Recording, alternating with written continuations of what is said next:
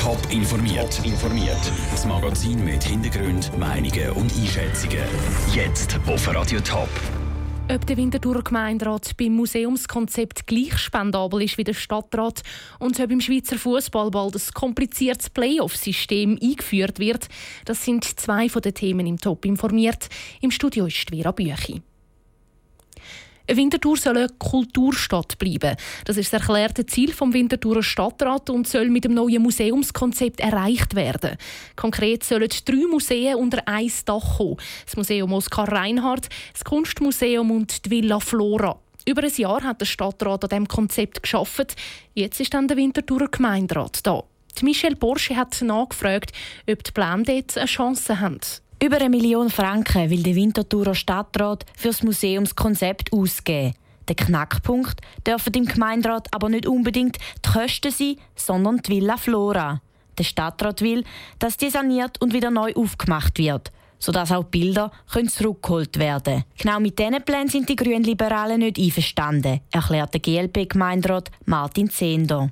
Wir sind nicht der Meinung, dass es dringend die Villa Flora braucht in der Umgebung, die wir hier in Winterthur haben. Wir haben ein Museum, das schon durch die Stadt finanziert wird am Stadtgarten. Wir haben das Kunsthaus, wir haben am Römerholz oben auch noch ein Museum. Auch skeptisch, was die Villa Flora angeht, zeigt sich die SP. Auch wenn sie nicht komplett dagegen sind, wie die SP-Gemeinderätin Ursina Meyer sagt. Wollen wir die Villa Flora erhalten als Gebäude oder wollen wir vielleicht ähm, die Sammlung von der Villa Flora ins Kunstmuseum integrieren?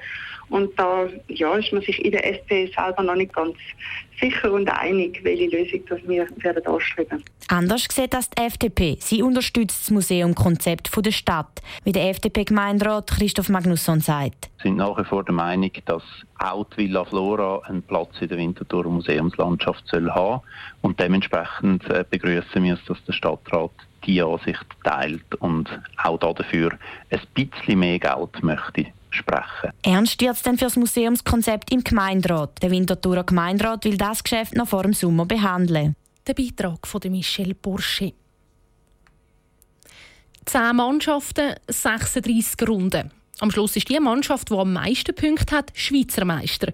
So einfach ist der Modus in der Schweizer Fußballliga. Seit 14 Jahren gibt es diesen Modus so, doch das könnte sich vielleicht schon bald ändern. Peter Hanselmann. Die Schweizer Fußballliga sei langweilig. Schon vor der Saison sei klar, dass am Schluss der FC Basel ist. Es bräuchte eine Änderung vom Modus. Aussagen, die Fußballfans schon lange machen. Jetzt reagiert dort die Liga.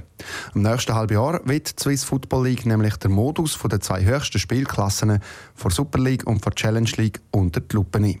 Aus verschiedenen Gründen, sagt Philipp Guckisberg von Swiss Football League. Es ist auch nicht so, dass es jetzt äh, unglaublich schlecht wäre oder so. Im Gegenteil. Also wir haben eigentlich in den letzten Jahren gerade auch was äh, die UEFA-Wertung angeht, äh, sehr gute Resultate erzielt für die Größe von unserem Land oder von unserer Liga. Also es ist nicht so, dass wir äh, zwingend unter Druck sind, etwas zu ändern. Es ging aber darum, zumal eine Auslegeordnung zu machen und mit möglichst vielen Betroffenen einen möglichst attraktiven Modus zu suchen. Das auch mit Hilfe von einer holländischen Firma, die schon für die holländische, die österreichische und die dänische Liga geschaffen hat. Gerade die dänische Liga ist aber sehr kompliziert. Es gibt hier eine normale Spielrunde, dann gibt es Playoffs 1 und 2, Punkte werden halbiert, Punkte werden dazugerechnet und so weiter. So wird es in der Schweiz aber sicher nicht. Wir werden jetzt wirklich verschiedene Modelle anschauen, aber ein Kriterium wird auch ganz klar sein, dass es für die Fans nachvollziehbar und, und einfach bleibt.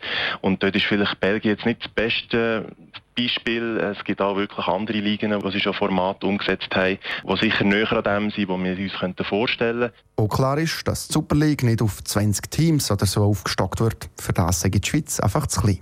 Es kann auch passieren, dass nach einem halben Jahr Arbeit alle zum Schluss kommen. So wie es jetzt ist, ist es am besten.